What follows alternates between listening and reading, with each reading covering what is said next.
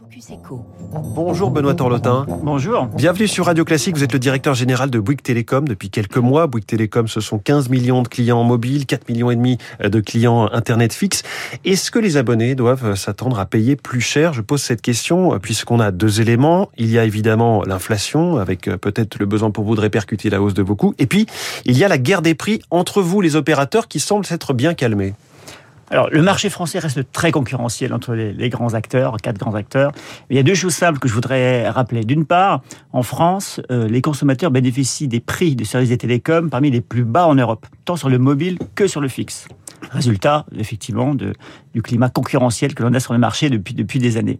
Et ensuite, on est confronté depuis quelques années maintenant, et ça va se poursuivre, à un phénomène très particulier qui est une très forte hausse des usages sur le mobile la consommation de data sur le mobile, quand vous regardez des vidéos, quand vous écoutez Radio Classique sur le mobile, par client, cette consommation monte de pratiquement 30% par an. Mmh.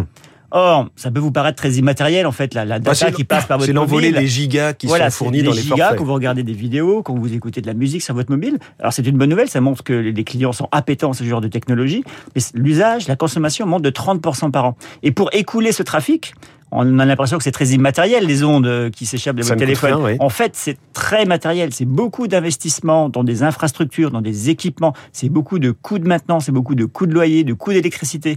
Et donc, effectivement, nous sommes amenés à faire en sorte que le consommateur paye un petit peu plus chaque année, car sa consommation augmente énormément. Donc les le revenu moyen par abonné voilà, augmente un petit peu chaque année, sans aucune proportion avec l'augmentation des usages de 30%. Si vous voulez en fait ramener à l'usage, ramener au gigaoctet consommé, les prix baissent en fait encore en France. C'est comme si en fait, si vous voulez, euh, la boîte de chocolat que vous achetez, elle est un petit peu plus chère, mais à l'intérieur, il y a beaucoup hmm. plus de, de chocolat. Donc voilà, voilà ce qui se passe. Mais est-ce que ça veut dire que la position d'un Free qui continue de dire nos tarifs historiques autour de juste en dessous de 30 euros vont demeurer quoi qu'il arrive, cette position, est-ce qu'elle devient intenable pour vous? Je ne vais pas commenter les stratégies de nos concurrents. Ce que je constate simplement, c'est que regardez les revenus par abonné de l'ensemble des opérateurs sur le marché français, qui sont euh, présentés par les différents opérateurs, ces revenus par abonné augmentent pour tous les opérateurs. Euh, de quelques pourcents à peine. Par exemple, nous venons d'annoncer nos résultats 2022, euh, premier trimestre. nous avons un revenu par abonné d'environ 20 euros chez Bouygues Télécom. Bon, ben, il a augmenté de 0,3 euros en un an. C'est 1,5%, sans proportion mmh. avec les 30% d'augmentation de l'usage dont bénéficient nos clients. Alors, marché toujours concurrentiel, on le disait. Bouygues Télécom, c'est vous, Orange, SFR, Free. Quelle est votre position, votre positionnement parmi ces quatre aujourd'hui? Alors, la stratégie. Vous êtes ni le moins cher, ni le plus haut de gamme. Vous êtes qui? Ah, on est Big Telecom. Et Big Telecom, c'est euh, deux piliers. Un, la qualité de la compétitivité et avec un élément différent qui est quelque part une touche humaine particulière, une importance particulière accordée à la dimension humaine. Je reviens sur le premier pilier, la qualité.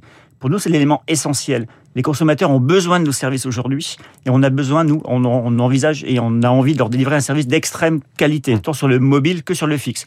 Exemple par rapport à ça, l'ARCEP fait chaque année une enquête sur le mobile. On est deuxième meilleur réseau mobile depuis 8 ans. Mmh.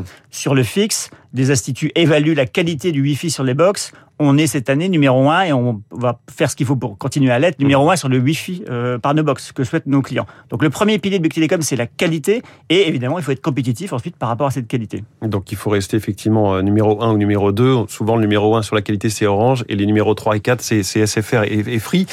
Euh, Benoît Torlotin, le programme présidentiel, et c'était aussi dans les engagements avant, prévoit d'achever la couverture en fibre du territoire en 2025. Est-ce que ce sera fait selon vous? Alors, le programme fibre est un programme extrêmement important et ambitieux et sur lequel Bouygues Télécom participe euh, totalement. Nous venons d'atteindre pratiquement 26 millions de prises fibre installées sur le territoire et on a effectivement une, euh, une roadmap maintenant qui nous emmène aux 35 millions à l'horizon 2026. Euh, Donc on est tout à fait en ligne avec cette on roadmap. Un petit peu après, c'est un point important. Voilà, on est tout à fait aligné et c'est un point vraiment important, un moment de marché important puisque c'est un vrai changement pour le consommateur et pour Bouygues Télécom, c'est l'occasion effectivement d'aller là prendre des positions, capter des parts de marché euh, au moment de ce passage. Et pour ça qu'on insiste beaucoup sur la qualité de ce qu'on délivre sur la fibre, sur nos produits pour convaincre le consommateur. Et là aussi, il y aura un petit effet de prix puisque généralement les abonnements fibre sont un petit peu plus euh, sont un petit peu plus élevés. Et ça, c'est plutôt intéressant pour le secteur. Alors tout le monde quand même n'aura pas la fibre, évidemment. Compliqué d'amener la fibre dans chaque euh, maison isolée sur le territoire. Est-ce que les solutions de rechange sont aussi bonnes? On pense aux 4, ce qu'on appelle les 4G box. il y a l'internet par satellite aussi. Est-ce que c'est aussi bon et à des prix compétitifs? Alors Bouygues Telecom a été le premier opérateur à lancer une 4G box en 2017 pour effectivement aller proposer du très haut débit dans des zones où déjà à l'époque la DSL d'ailleurs même était euh, avec une qualité non satisfaisante. Donc c'est une vraie solution de remplacement. La fibre, évidemment, apporte beaucoup plus euh, de facilité, mais on a quelque part des technologies qui peuvent être tout à fait complémentaires. La fibre, car ça va être la, meilleure qualité, de manière très stable, vous permet d'avoir une offre 3P vraiment complète, mais néanmoins, en attendant la fibre, ou si vous êtes dans une zone trop éloignée, pouvoir avoir des technologies euh, over the air, c'est-à-dire euh, à base de réseau mobile. Et on a notre 4G box et on a des évolutions à venir dans ces domaines-là également. On a l'impression que les Français, en revanche, ne se précipitent pas sur la 5G. Est-ce que ça vous inquiète par rapport aux investissements que vous avez pu faire? Non, il faut resituer à quoi sert la 5G aujourd'hui. La 5G, c'est extrêmement important pour écouler le trafic mobile qui augmente considérablement, dont je vous parlais tout à l'heure. 30% par an, c'est-à-dire que ça double tous les 3-4 ans.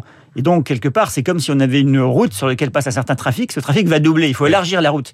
Donc, l'élargissement de la route, c'est la 5G. Et c'est ce qu'on fait aujourd'hui. Donc, dans les zones où on a le plus de trafic, les zones denses, on a plus de 7000 sites en 5G aujourd'hui chez Big Telecom, dont on couvre toutes les villes de plus de 100 000 habitants, car c'est là que c'est important pour continuer à assurer une fluidité de trafic à nos clients qui consomment de plus en plus de data sur leur mobile. Alors, Benoît Torlotin, chez Bouygues Telecom, vous innovez aussi. Vous avez euh, pris des initiatives dans le cloud de proximité, dans les régions. Vous aviez aussi annoncé il y a quelques semaines, un peu en grande pompe, le Team français, le concurrent de ce système de, visioconférence. Est-ce que ça fonctionne vraiment l'un et l'autre? Quelle est la philosophie derrière? Oui, alors innover constitue aussi un des éléments, un des gènes du Big Telecom. Hein. On a innové tout au long de notre histoire et on continue à le faire, c'est important. On est dans un secteur de technologie avec des attentes des clients qui ne cessent d'évoluer. Les crises que l'on vit vont encore évoluer, avancent encore davantage les besoins de digitalisation de nos clients.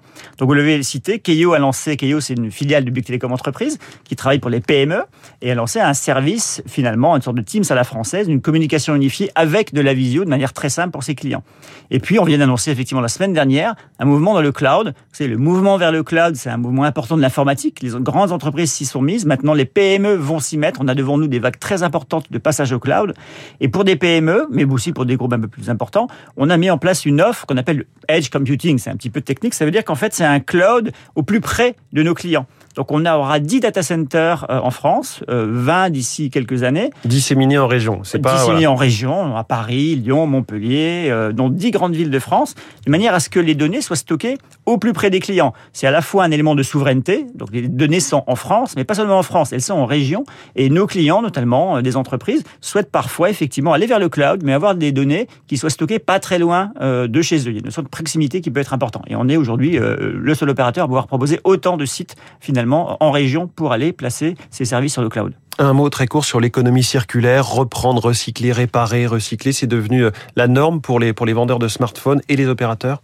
Oui, c'est un volet très important. Ça représente Il y a une vraie attente consommateur aujourd'hui de d'étendre le cycle de vie du mobile.